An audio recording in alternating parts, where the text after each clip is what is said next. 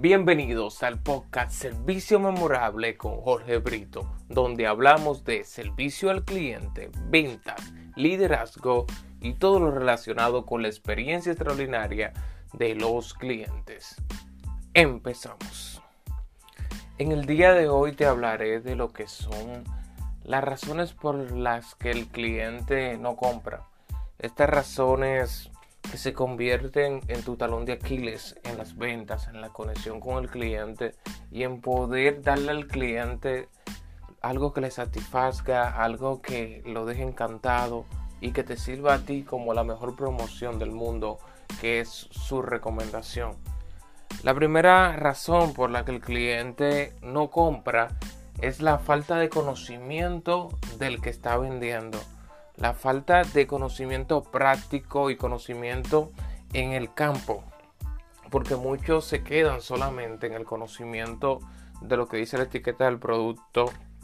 lo que yo puedo encontrar rápidamente en internet, pero no tienen el conocimiento de la práctica, el conocimiento que pueden adaptar a cada cliente y darle la información precisa que necesita el cliente.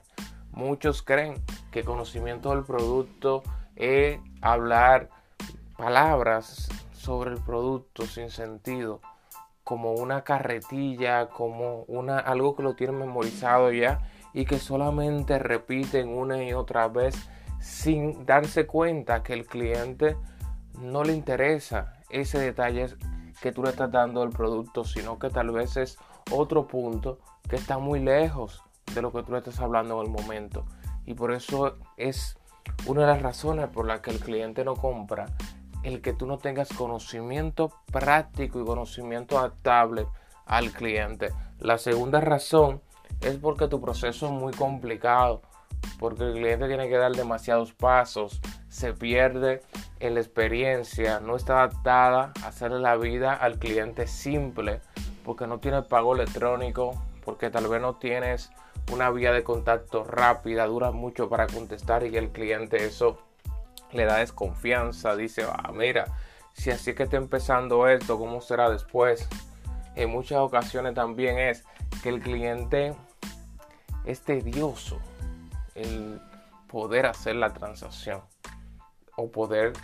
adquirir el producto o saber en sí detalles del producto que a él le interesan. Como la famosa persona que solamente te dan precios si le, si le hablas por mensaje directo o la persona que para tú poder comprar tiene que visitar el lugar en una época donde el pago electrónico y la experiencia digital es lo que de verdad mantiene clientes. La tercera razón es seguimiento soleto. Cuando te hablo de seguimiento soleto, es un seguimiento robótico, es un seguimiento que no conecta con el cliente que ya está desfasado. Cuando tú llamas al cliente para repetir lo mismo que tú le dijiste la primera vez, cuando repites un famoso guion que solamente es repetir, repetir, repetir algo que el cliente ya sabe, ya le dijiste, ya le mencionaste en la, en la otra ocasión que lo llamaste, en la otra ocasión que hablaron, y cuando le hablas cosas que no son lo que le interesa en ese momento, y se convierte en algo de que el cliente ya sabe lo que tú le vas a decir en el seguimiento y es odiado por los clientes. La cuarta razón es porque tú tienes un estilo robótico, porque tú le quieres decir a, todos los clientes las mismas palabras, el mismo guion que mencioné anteriormente, pero ahora es el guion de venta que tú siempre lo mencionas. Es como el que te llama para venderte una tarjeta de crédito que te habla lo mismo por ser un cliente preferencial, por esto, esto y esto, y no adapta un poco a cada cliente. Cuando nos convertimos en maestros de adaptar las cosas, nosotros tenemos éxito y el cliente siente que fue algo totalmente personalizado. Ojo, hay cosas que hay que decirle al cliente por su seguridad o por la ética de la empresa, sí, pero tú puedes adaptarlo un poco, no lo hagas robótico. Recuérdate que cuando el cliente siente que no es algo personalizado, pierde el interés. Y más ahora que todo el mundo está muy fina atención a los detalles. Y tenemos que tener cuidado con eso. La quinta y última razón es el miedo al precio. El miedo a que el cliente diga que eso está muy caro, que eso está sobrevalorado, que el cliente